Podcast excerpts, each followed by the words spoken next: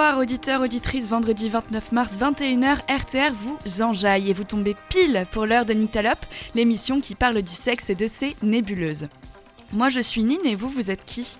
Eh bien, moi, c'est Luana, toujours. Et moi, c'est Antoine également, j'ai pas changé. Ah super, bah, je suis très bien non, entourée je n'ai alors. pas changé.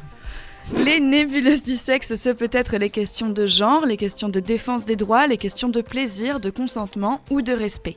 Vous ne l'avez peut-être pas remarqué, mais ces dernières semaines, nous étions absents pour cause de vacances lointaines et suaves en terres exotiques. Mais tout ça, c'est fini. Aujourd'hui, vous retrouvez en pagaille les Nicto Actu, les intitulés de vidéos cassettes sexuelles de toujours plus mauvaise foi, la chronique talope, la loose de la semaine et surtout le thème du jour.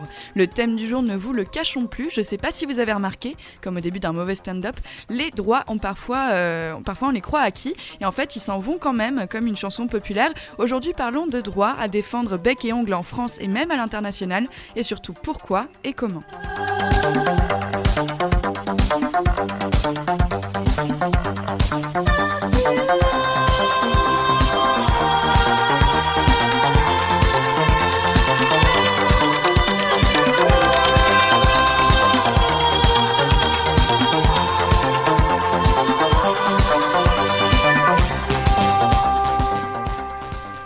Encore une fois, ce lancement, c'était du miel qui coulait dans mes oreilles. Ça, c'était époustouflant. Alors, devinette, à part le compliment d'Antoine sur mes lancements, qu'est-ce qui revient chaque semaine en début d'émission et qui décrypte l'information comme personne? Une plénorragie? Non. Les Nicto Actu. Oh, elle est Bien forte. sûr. Oh, elle est Ah, fortiche. arrêtez. Oh, elle est fortiche. Nicto. Actu. Nicto Actu. Toujours aussi terrible ce tutu. Ça marche à chaque fois, Ah c'est ouais, non, mais c'est redoutable. terrible. La Ligue du LOL épisode 3000, la rédaction web des Inrocks est maintenant dirigée par deux femmes, Marie Kirchen en rédac chef web. Marie Kirchen fait partie de l'association Prenons la Une contre le sexisme dans la presse, on en a beaucoup entendu parler ces derniers temps. Elle a aussi créé la revue lesbienne Well Well Well, on va en reparler tout bientôt puisque nous la recevrons au studio la semaine prochaine. La revue, bien sûr, pas Marie Kirchen, c'est dommage. Fanny Marier, quant à elle, sera adjointe à la rédaction web. À lire sur Tétu la tribune de Johan Lemaire, on n'éduquera pas les supporters en les virant des stades. Le premier footballeur français à avoir fait son coming out officiel réagit aux propos de Roxana Maracineanu, ministre des Sports, qui a frappé du poing sur la table de France Info puis sur Twitter contre les chants homophobes dans les stades de foot. Depuis le 8 mars, vous pouvez aider vos jeunes à comprendre ce qu'ils n'apprennent pas en sciences et vie de la Terre grâce au jeu interactif Clit-moi, créé durant le stage Jeune Pousse, organisé par l'ONF et l'UCAM. UQAM, l'UCAM. Clit-moi apprend à tous et toutes ce qu'il faut savoir sur l'organe du plaisir féminin et ça fait un bien fou. Rendez-vous sur mobile et surtout sur clitmoi-toutattaché.onf.ca. Dans le podcast Quad Meuf, Clémentine Gallo et Anne-Laure Pinault ont discuté cette semaine des difficultés de l'orientation bi, une orientation invisible, parfois rejetée par les hétéros comme par les homos, minimisée et absente ou presque de la culture pop à discuter de toute urgence. Et à écouter aussi sur SoundCloud. Effectivement. Christian Quesada, multiple champion du jeu télévisé Les 12 coups de midi, a été arrêté pour détention d'images pédopornographiques et pour corruption de mineurs. Alors au Nyctalope, nous préférons parler des victimes et aux victimes plutôt que des coupables. C'est pourquoi, à toutes fins utiles, nous vous rappelons que si vous souhaitez parler d'une agression, de fait de harcèlement ou de viol, vous pouvez vous adresser au planning familial de votre ville ou de votre région. L'association La Parole Libérée, dont on a beaucoup parlé récemment, vient en aide aux personnes victimes de pédophilie dans le cadre de la religion et hors de ce cadre. Le groupe de parole, mixte et non mixte, est aussi un bon espace pour se confier sur des violences. N'hésitez surtout pas à en chercher autour de chez vous ou même à en créer un, pourquoi pas. Les faits non prescrits peuvent être l'objet de plaintes, mais vos traumatismes n'ont pas de prescription. Parlez-en, c'est important. Et ouais, non, ça se joue en fait déjà. C'est c'est quand même assez rigolo parce que la ministre des Sports, donc Roxana. Je ne m'aventurerai pas sur son nom de famille malheureusement parce que je suis infoutu de le prononcer. Euh, a découvert donc ce que ce qu'était un stade de foot. C'est quand même assez hallucinant parce qu'elle est quand même ministre des Sports, la, la dame. Et euh, elle a donc découvert que le chambrage, en effet, fait partie des traditions, du folklore euh, footballistique et populaire. En effet, ça passe parfois par, euh, des, insultes homophobes, Marseille on recule, des choses comme ça. Ça fait des, années, des années que ça, que ça existe, et elle bah, s'est dit, hop, répression. Ce qui fait que la répression existe déjà dans les stades où les supporters sont interdits de déplacement, interdits de stade, ou pour un lancer de fumigène, pour des choses comme ça, pour des banderoles qui déplaisent aux instances dirigeantes. Et maintenant, à chaque fois, la seule solution, c'est la répression, euh, en voulant virer des, supporters et tout. Est-ce que c'est la solution? Absolument pas. On voit que ça marche pas du tout pour tout le reste et encore moins pour ça. Suite à savoir si euh, en effet, c'est difficile. C'est difficile à dire. Moi, pour, pour moi, ce genre de chambrage, en effet, m'a toujours un peu fait tiquer. Mais euh, encore une fois, c'est du folklore. Euh, est-ce que on peut se sentir exclu par rapport à ça? Sans doute. Mais également, il y a des personnes homosexuelles dans les tribunes qui, qui utilisent aussi ce genre de termes dans, les chants, dans, dans des choses comme ça. Alors moi j'aurais tendance à dire que parler de folklore pour le coup ça me dérange vraiment je trouve que c'est hyper important qu'on appelle les propos homophobes homophobes. Je l'ai dit. Non mais je veux dire euh, parce que c'est des excuses qu'on se des, c'est des excuses c'est des excuses qu'on se donne de dire c'est du folklore c'est une habitude on se rend pas compte. C'est vrai qu'on se rend pas compte mais en fait du coup ça me rappelle le débat sur le porno. Par exemple quand on parle du porno et qu'on dit oui le porno est responsable de comportements sexistes chez les jeunes etc non c'est la société qui est sexiste qui refuse d'appeler euh, des comportements hyper homophobes qui sont mais qui, qui pullulent en fait dans notre langage euh, quotidien. Et ça nous étonne de l'entendre dans des dans des stades où en fait les gens sont hyper galvanisés sont en groupe c'est beaucoup de groupes de gens très fans. C'est surtout un public d'hommes aussi, j'imagine. pas tellement, non, pas dans, pas dans justement ces catégories-là. C'est, ah ça se féminise de plus en plus. D'accord. Euh, dans certains stades, euh, pas partout. Hein. Euh, et en plus, c'est vraiment c'est sur des matchs très typiques aussi. Mm. C'est-à-dire que c'est pas le, le derby enfin le match PSG-OM est un truc qui a été monté de toutes pièces. Il n'y avait pas de rivalité qui existait avant l'arrivée de Canal+. Euh, et derrière, c'était Paris, enfin n'existait pas en fait aussi. Euh, c'était Marseille-Lyon, c'était euh, Saint-Étienne-Lyon. C'est voilà, ça c'est des matchs à gros enjeux où en effet on va entendre ce genre de choses. Quand on va parler d'un Châteauroux clairement, déjà il y a personne qui chante, donc ça n'existe pas. Non mais sans même parler de foot, pardon, tu allais dire. Non mais tu veux faire quoi par si tu si on, veut arrêter ces chansons et ces insultes, à part la réprimande, on peut faire quoi finalement? Alors... Ça passe par de enfin, si je peux m'exprimer là-dessus, le footballeur du coup qu'on a cité tout à l'heure, euh, lui, il pratique euh, pas la pédagogie parce que c'est hyper euh, minimisant de dire ça, mais en fait, il explique ce que ça veut dire vraiment ces mots-là. Il fait des documentaires là-dessus. Il est membre de plusieurs associations de défense des droits LGBT dans le milieu du sport. Et en fait, tu ne vires pas les gens des stades, tu leur expliques que ce qu'ils disent est homophobe. Parce que je pense que la plupart des personnes qui disent euh, Marseille ou Paris ont en cul ne se rendent même pas compte de la portée homophobe de ces propos. Et si tu leur disais Est-ce que tu te rends compte que ce que tu dis est homophobe? Sûrement ils commenceraient à se poser la question en fait tu vois.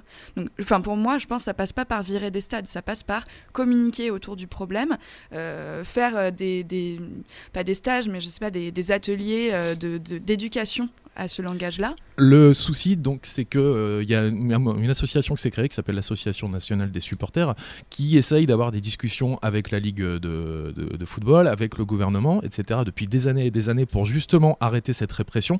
Euh, en Allemagne, on arrive par exemple à faire transporter plus de 10 000 supporters pour un déplacement. En France, il y en a 200 qui veulent se déplacer, les préfets te sortent des arrêtés, euh, les mettent les gens en prison qui osent se déplacer, c'est la répression permanente. Et là, encore une fois, on tombe encore là-dedans. Et c'est-à-dire que l'Association nationale des supporters propose de développer pas mal de trucs, notamment un référent qui communique entre le club et, euh, et euh, les supporters. Euh, et c'est des choses qui sont absolument refusées à chaque fois parce qu'on préfère envoyer la, police et aussi parce que le supporter de foot est également un animal de laboratoire. C'est-à-dire que toutes les techniques de répression qu'on voit maintenant dans les manifestations, c'est des choses qui ont été appliquées il y a 10 ou 5 ans, qui ont commencé à être appliquées sur le supporter de foot et les gens n'en avaient rien à battre parce que le supporter de foot pour eux l'image c'est un hooligan euh, beurré qui, qui vient juste faire la bagarre. Et maintenant quand ça arrive dans les manifestations ces techniques de répression qui ont été utilisées les supporters de foot sont morts de rire. Ils disent ça fait 10 ans qu'on vous alerte sur ce qui se passe et là encore une fois on va tomber dans cette répression. Alors qu'il y a des tas de solutions.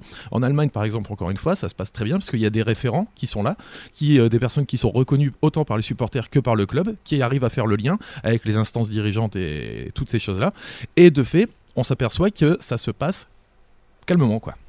Donc il faut s'inspirer des Allemands. ouais. Ok. Bah dans le foot, ça fait jamais de mal de s'inspirer des Allemands finalement en plus. C'est logique. Le thème de la semaine arrive à toute vitesse juste après une nouveauté sur Radio Temps Rodès la nuit de vendredi sur mer. J'avance, je tremble, je recule. Je m'efforce d'être belle et je souris sans scrupule.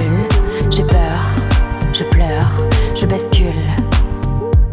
Je reste là, muette, avec un goût d'amertume. Je pars, je panique,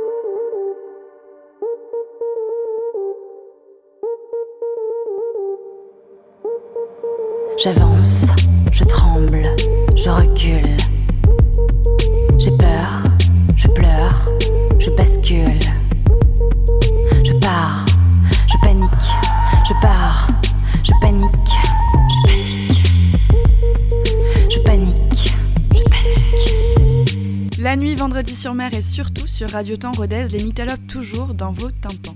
En 1975, Simone Veil voulait d'abord faire partager une conviction de femme et s'excuser de le faire devant une assemblée presque exclusivement composée d'hommes et la loi Veil passe qui dépénalise l'avortement. Et depuis, bah depuis, il y a encore et quand même des gens qui ne comprennent pas le danger de s'exprimer contre le droit à l'avortement. Pas contre l'avortement, pas contre leur avortement à eux, mais bien contre le droit à l'avortement. Récemment en France, on a trop entendu les manifestations des survivants, les manifestations pour la vie, le syndicat national des gynécologues obstétriciens de France. En septembre déjà, le docteur de Rochambeau se permettait de dire, en sa position de président du syndicat, qu'il usait pleinement de l'objection de conscience et refusait de pratiquer l'IVG, comparant l'acte au fait de retirer des vies. Il répondait Si madame, c'est un homicide à la journaliste du quotidien qui le mettait face à ses propos. Acte 2, lundi 11 mars, le Sing-Off, comme on l'appelle, je crois, envoie un mail commun aux praticiens pour leur demander de faire la grève des IVG. Est-ce que c'était même pour demander quelque chose en lien avec les IVG Eh bien, même pas. C'était pour demander l'augmentation du fonds FAPDS, cette assurance qui aide les médecins à payer des dommages et intérêts aux patients victimes d'une procédure médicale mal exécutée pour X ou Y raison. Est-ce que vous aviez vu passer cette actualité? Ah oui. Ça a un peu secoué quand même parce que tu te dis là on est quand même dans- clairement dans une prise d'otage du corps euh, des femmes. Euh, tout ça dans le but euh, dans un but purement euh, mercantile et financier. Mais bon, vu les propos déjà du Gus euh, juste avant dont tu parlais, après il faut pas s'étonner euh, vu que ça a l'air d'être quand même une sacrée raclure ce gars quoi. Alors, en fait, il y en a trois, je crois, à la tête de ce syndicat, parce que celui qui a envoyé la lettre n'est pas le même que celui qui avait dit que l'avortement était un- une sorte de meurtre, en fait, puisque c'est ce qu'il a dit.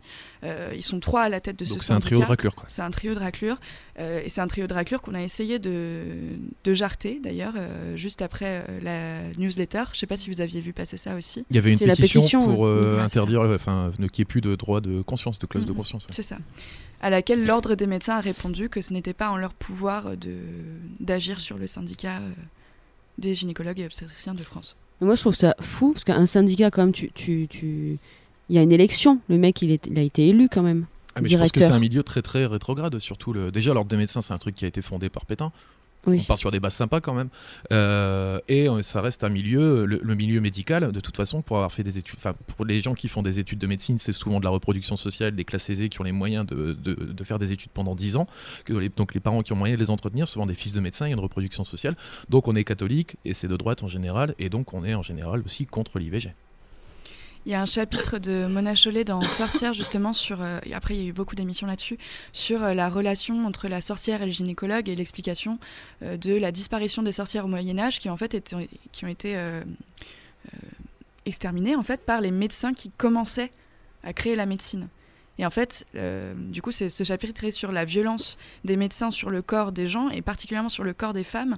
Est vraiment très intéressant et je vous invite à le, à le lire. Bah, surtout que historiquement, en fait, si on reparle des, des sorcières, c'était les, les sages-femmes euh, qui devaient s'occuper exclusivement bah, des femmes et des, des accouchements.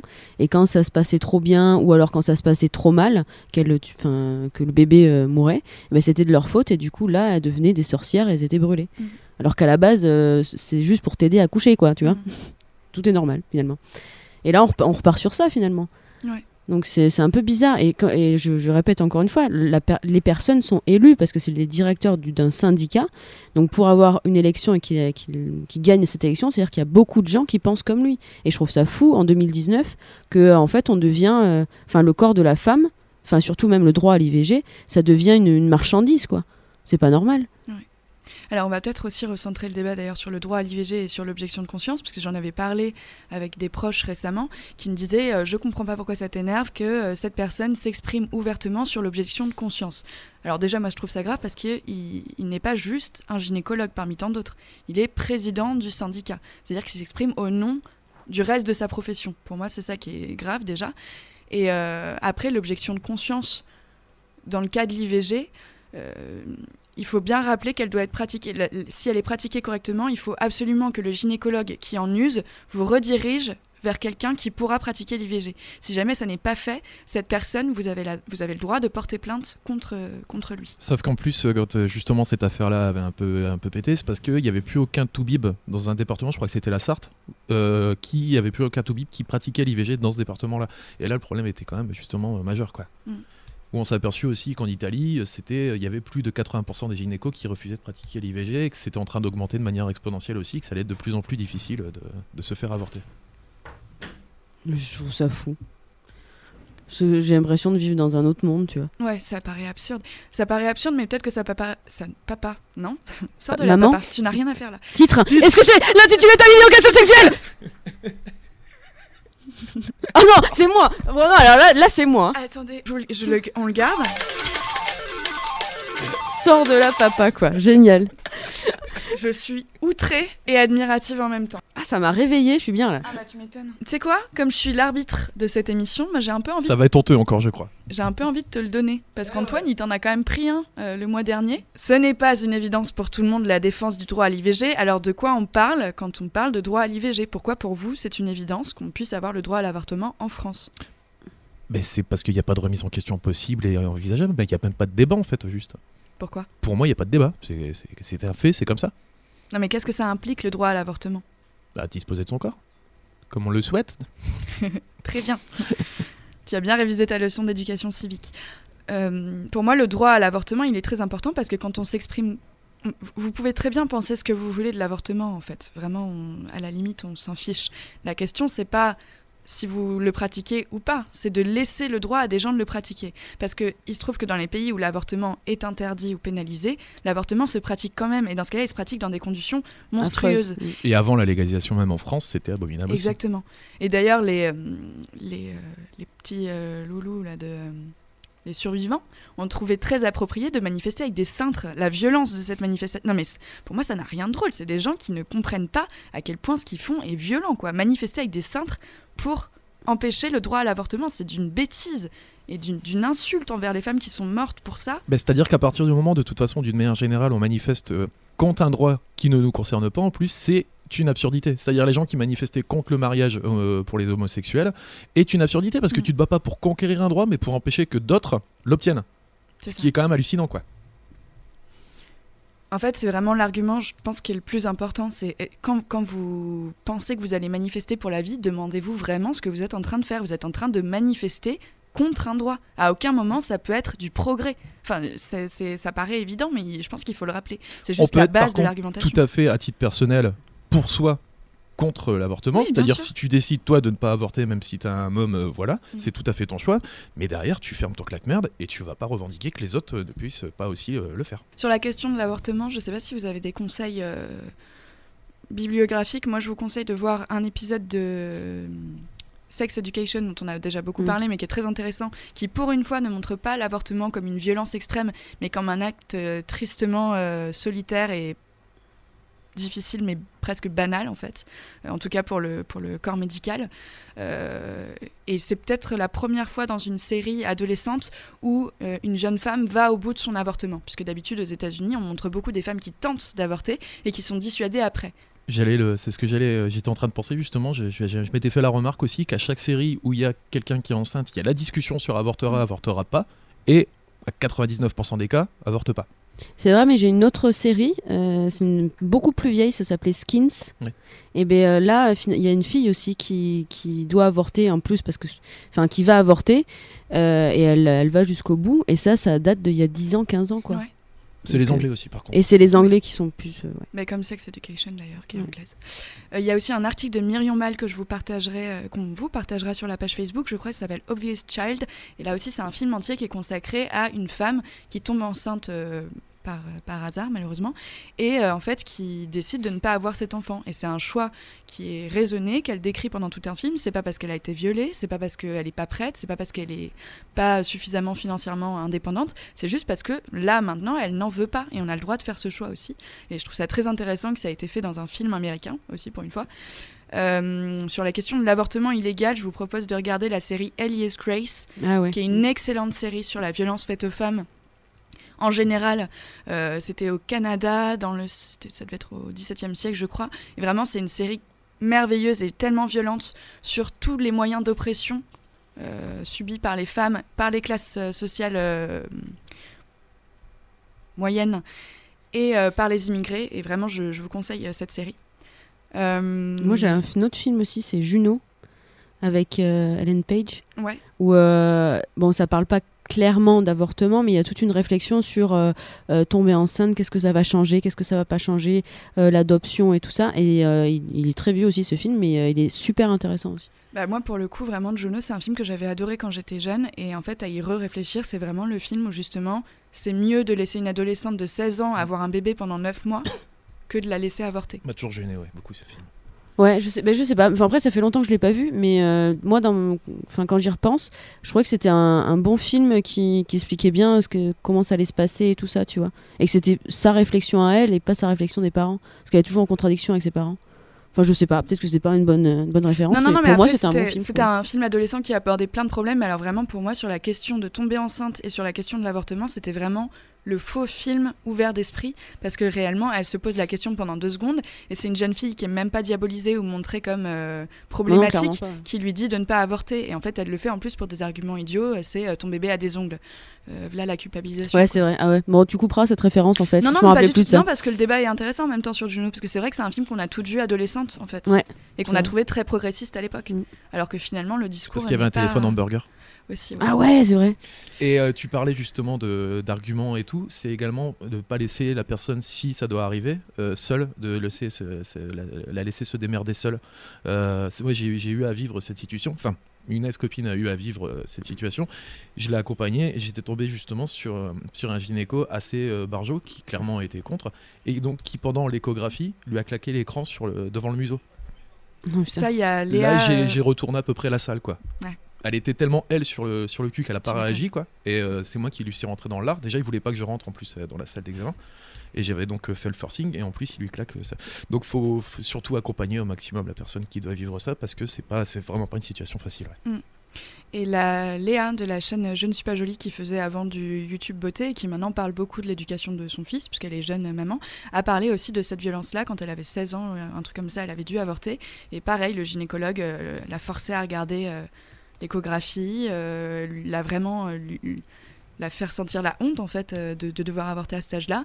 Et on croit que c'est rare, mais en fait il y a énormément de témoignages là-dessus. D'ailleurs, si ça vous arrive, je vous propose de partager votre témoignage sur Paye ton gynéco parce que c'est important qu'on en entende parler. Ce serait aussi important de savoir si par hasard cette personne a agi contre la loi, parce que s'il ne vous a pas redirigé vers quelqu'un, vous pouvez porter plainte contre lui. Dans ce cas-là, si vous vous sentez de le faire, faites-le, c'est vraiment important. Mm.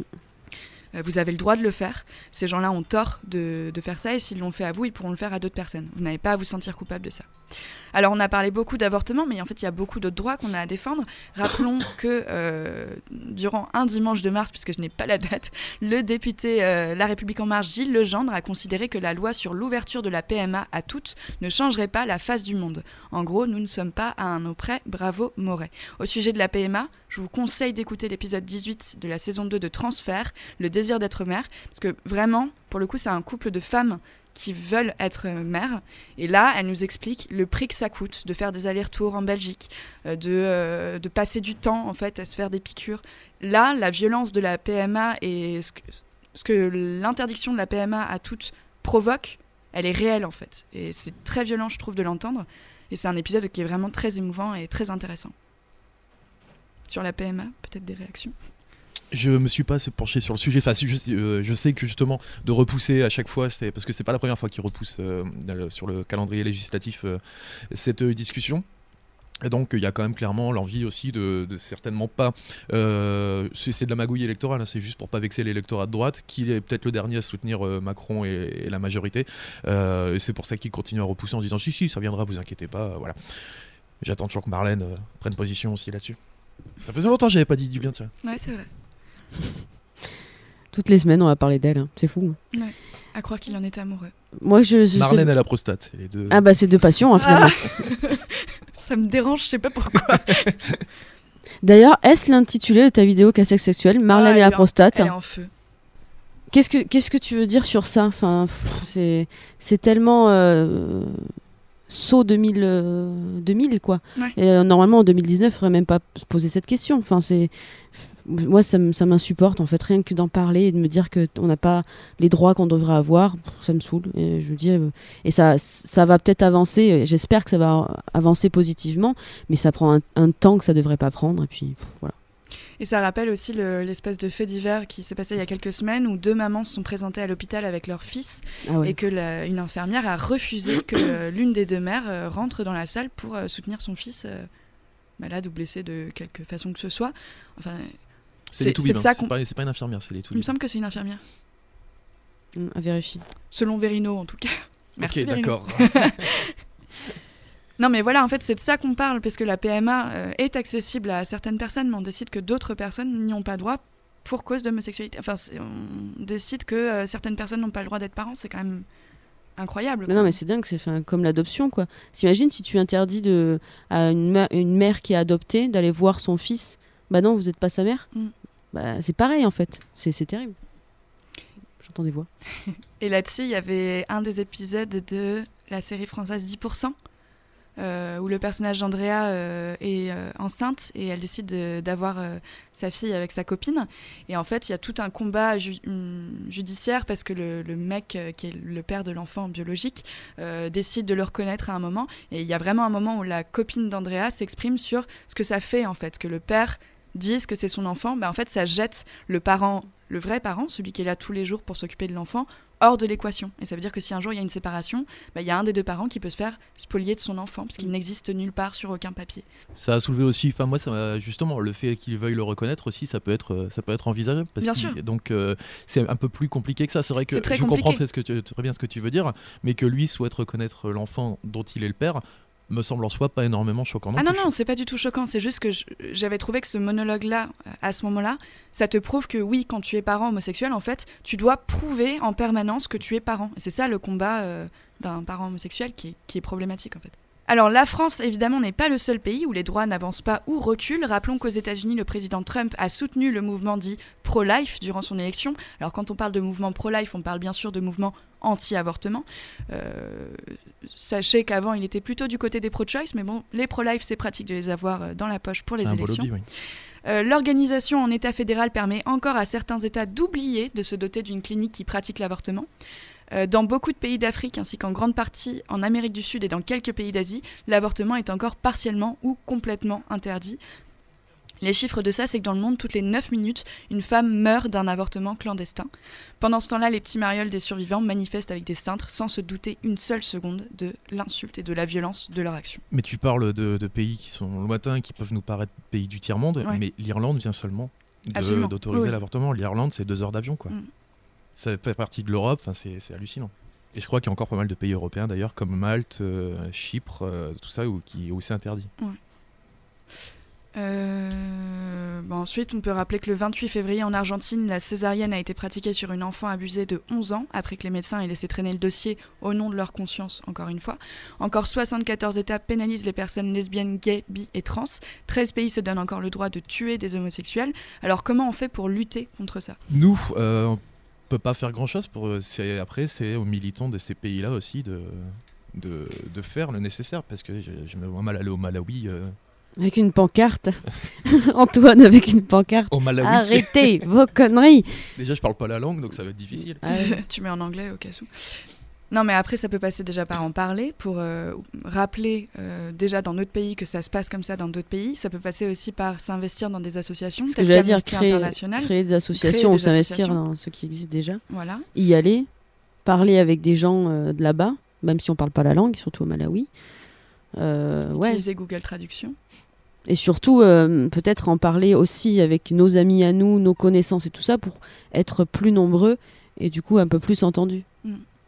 Et parler à la radio sur RTR, Radio Temps Rodez. Mais on n'a pas toujours en. France, on n'a pas toujours été à la ramasse. hein. Pour le droit à la pilule, par exemple, c'est quelque chose qui a été obtenu d'ailleurs sous un gouvernement gaulliste donc euh, de droite et euh, Neuwitz euh, qui était euh, aussi un gaulliste de la première heure et c'est lui qui s'est battu pour l'autorisation de la pilule euh, en- dans les dans les années 60-50. D'ailleurs, c'est la femme à De Gaulle qu'elle a dit oui. Pour la petite histoire. De Gaulle, il y en avait rien à foutre. Il a dit oh, c'est passé des affaires de bonne femme, tout ça. Et elle, c'est elle qui a dit à Neuwirth, allez, vas-y, fais passer ça père. C'est Yvonne, c'est C'est ça Yvonne, c'est tante Yvonne qui a Merci. Yvonne. Merci Yvonne. Sacrée Yvonne. Hein. Ah, mais tu sais, derrière, c'est, on la voyait jamais et tout, derrière ces Ce messieurs. petit air. Voilà, et ben c'était pas la dernière. Est-ce l'intitulé de ta vidéo non, sexuelle non, non, non. c'est C'était pas la dernière. Non, non, non, non, non. Oh. Non, Yvonne, c'était pas la dernière. Putain, je suis en fire moi. C'est une, c'est un, un porno euh, historico euh, Oui, un documentaire euh, porno. euh. Escapade en porno. La chronique Talop vous a manqué, la loose de la semaine aussi. Soyez patient, encore 5 minutes à attendre. Le temps pour vous de découvrir Downhill Lullaby par Sky Ferreira sur Radio Temps Rodez.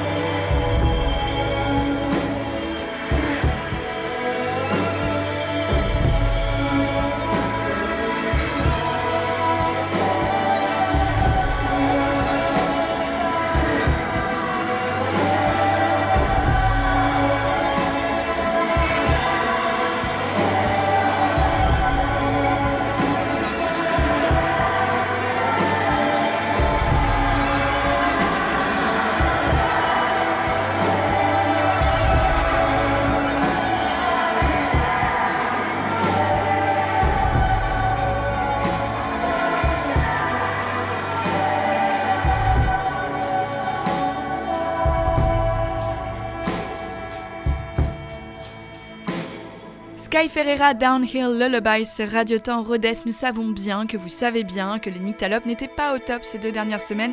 Vous êtes les meilleurs auditeurs du monde, qui croyons-nous tromper? Mais tout ça c'est du passé, la chronique Talope cette semaine, c'est celle de Luana. Ok, je n'étais pas prête, je pensais qu'on allait faire la, la loose d'Antoine, donc euh, voilà. On préfère Euh, toujours euh, très, très bien. après la loose d'Antoine, mais non. Ok, on commence. Sujet du jour, le maquillage. Voilà. Bon, enfin bref, en ce qui me concerne, ça se ressemble plus à des peintures de guerre ou encore à du coloriage, mais bon. Tout le monde s'est déjà maquillé, et oui, tout le monde, enfin, a déjà été maquillé. Si je vous dis carnaval dans votre école, en lapin, tigre ou encore boîte en carton, oui, c'est le premier maquillage euh, de carnaval de mon petit frère, pourquoi pas.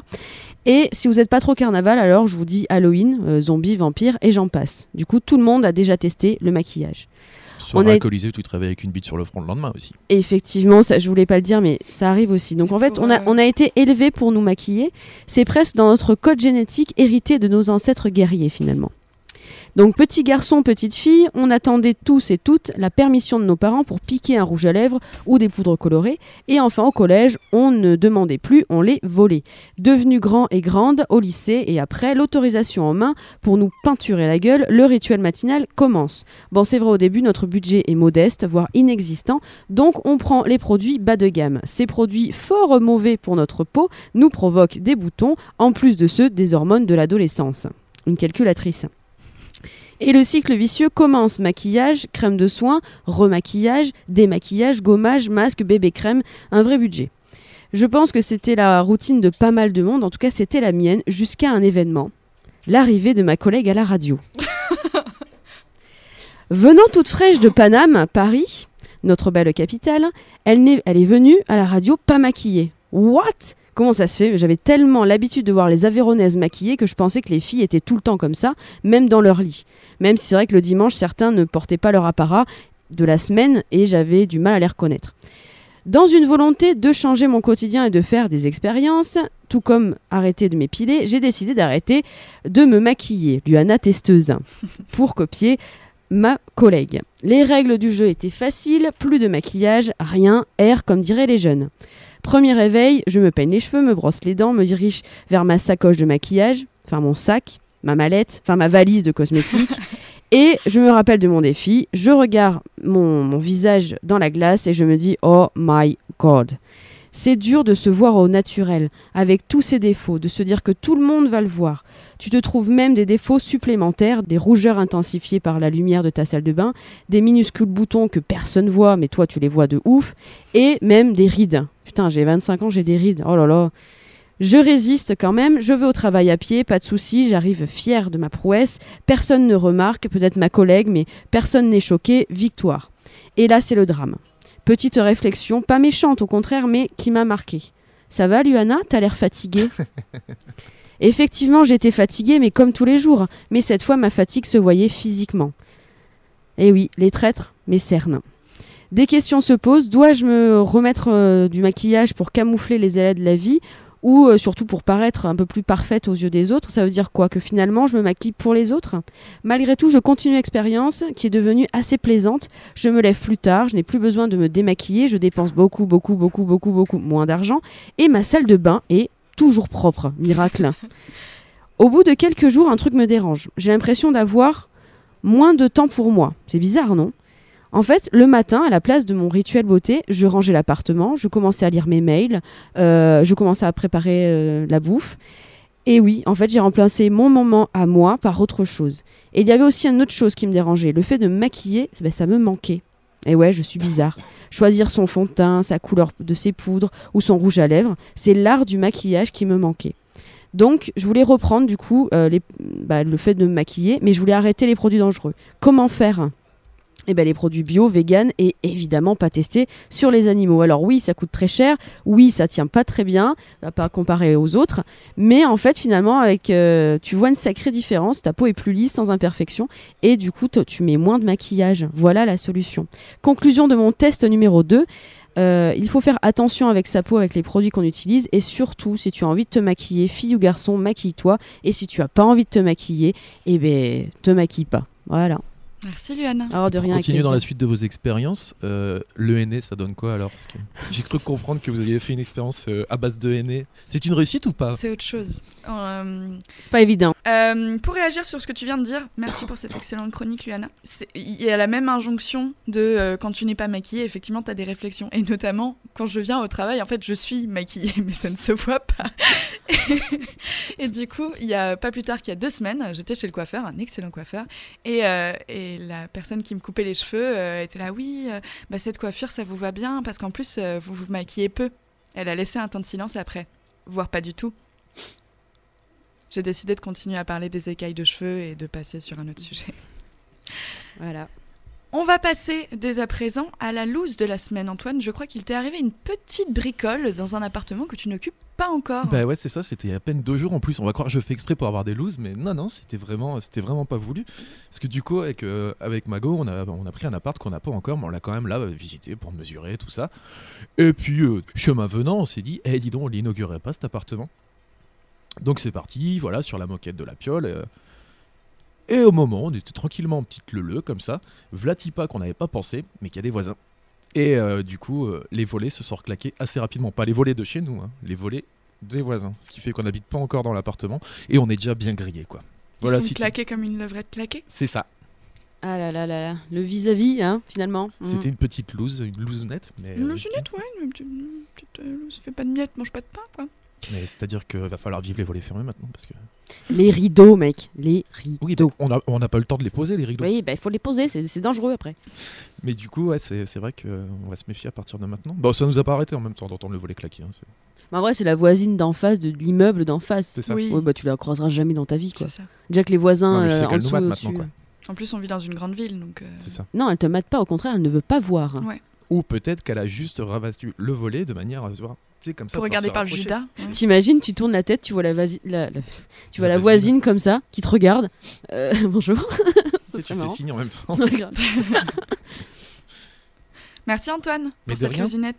En plus, ta petite loose, elle était pas sale, elle était pas, elle Ah, était bien. fois, Ouais, c'est vrai était- que ça on aurait Elle était propre, hein. mignonne, ouais.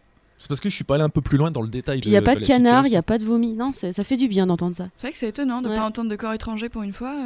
euh. Enfin, venant de Luana, c'est quand même euh, l'hôpital qui se fout de la charité. hein. Tout le merdier qu'elle s'est bloquée partout. Ça fait longtemps qu'on n'a pas fait des décomptes du jeu l'intitulé ta vidéo cassette sexuelle. Jingle.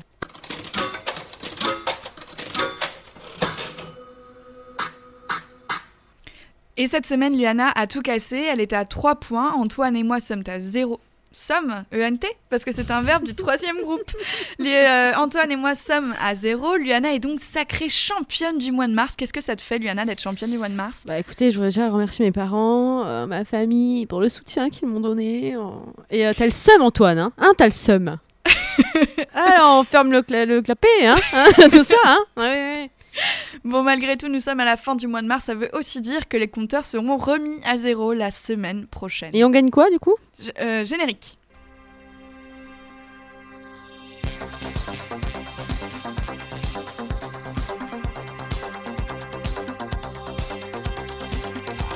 Les Nyctalopes, ça dure une heure et malheureusement notre heure est passée. Merci Oh. les amis. Bah ouais, c'est comme ça. Mais toutes les semaines t'es déçu, pourtant toutes les semaines ça recommence. hein. Et je reviens toutes les semaines. C'est vrai aussi. Vous pouvez nous retrouver en podcast sur radiotemps.com, sur SoundCloud, sur Deezer, sur Spotify et sur TuneIn. Il y en a des plateformes, dis donc. Vendredi 5 avril, nous ne savons pas encore de quoi nous allons parler car vous pouvez nous influencer. Et oui, contactez-nous sur la page Facebook Les Nyctalopes, sur la page Facebook et Instagram de Radio Temps Rodez. Commentez, likez, partagez, enfin soutenez le projet, hein, c'est utile. Vous restez en musique sur RTR. Au revoir les amis. Au revoir. Bonne nuit. Au revoir. Pardon. C'était Nine, à vendredi dans vos lits.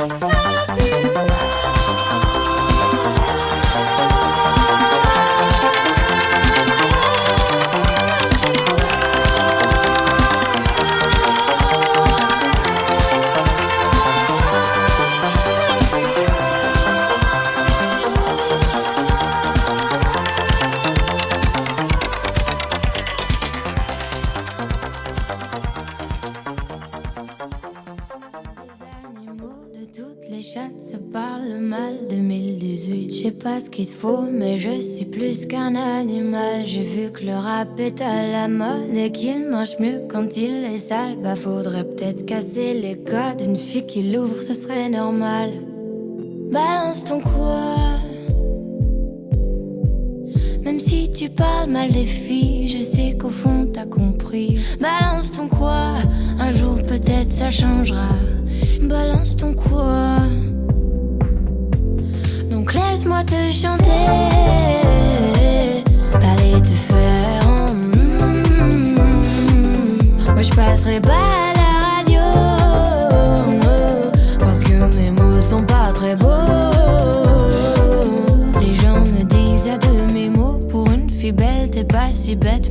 suis drôle, t'es pas si laide, tes parents et ton frère ça aide. Oh, tu parles de moi, c'est quoi ton problème?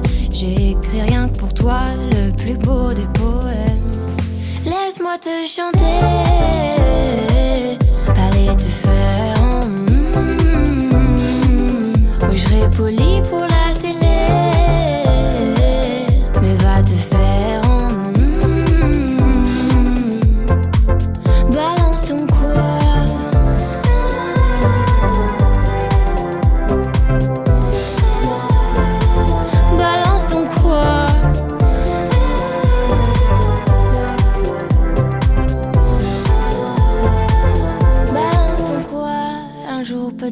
changera.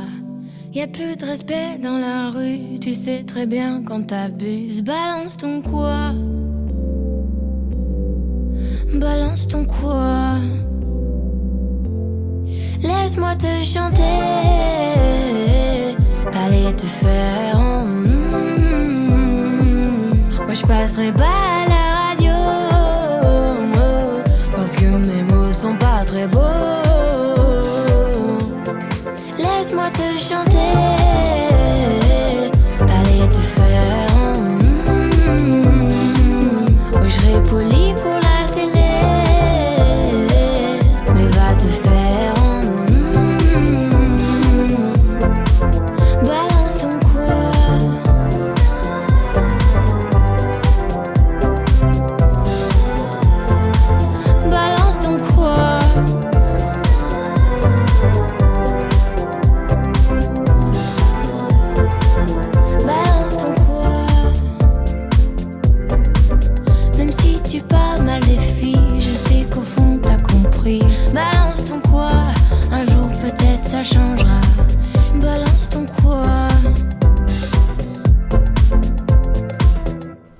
écoutez RTR.